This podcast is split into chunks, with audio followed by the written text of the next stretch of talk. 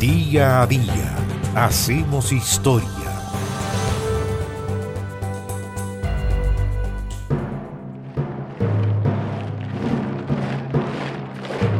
El 15 de octubre del año 1894 fue arrestado el oficial del ejército francés de origen judío Alfred Dreyfus y fue acusado de espionaje en favor de Alemania. Fue el detonante de un caso emblemático que se convirtió en símbolo de la lucha contra el antisemitismo, la xenofobia y el racismo existentes entonces en amplios sectores de Francia. Todo se había iniciado el 26 de septiembre de 1894 cuando una analfabeta que realizaba servicios domésticos en la Embajada Alemana en París, pero que también trabajaba para los servicios secretos franceses, encontró un papelito con unas líneas. Se lo dio a su espía jefe.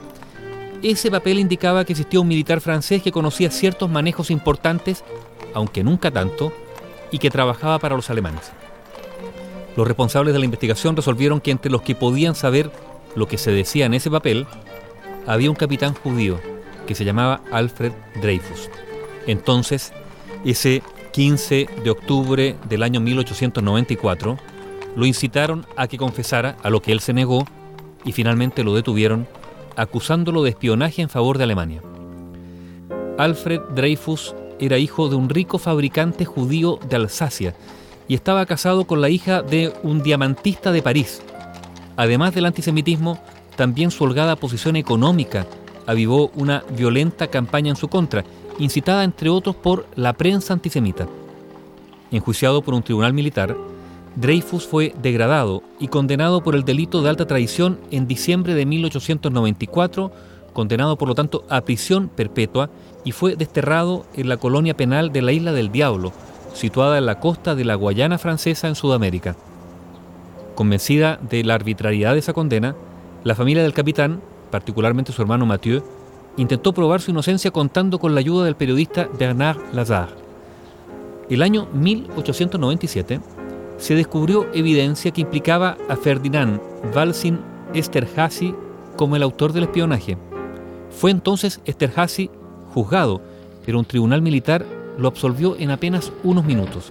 No solo eso, ese mismo tribunal destituyó al teniente coronel Picard, uno de los mandos convencidos de la inocencia de Dreyfus. Eso fue el detonante de polémicas, disturbios, de manifestaciones, y de repente ese caso, el caso Dreyfus, se convirtió en un problema político mayúsculo en Francia. Y aquí ocurrió algo muy relevante.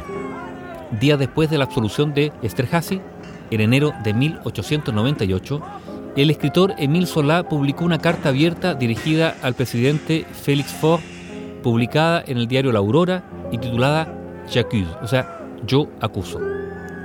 Escribió Solá, mi deber es el de hablar, yo no quiero ser cómplice.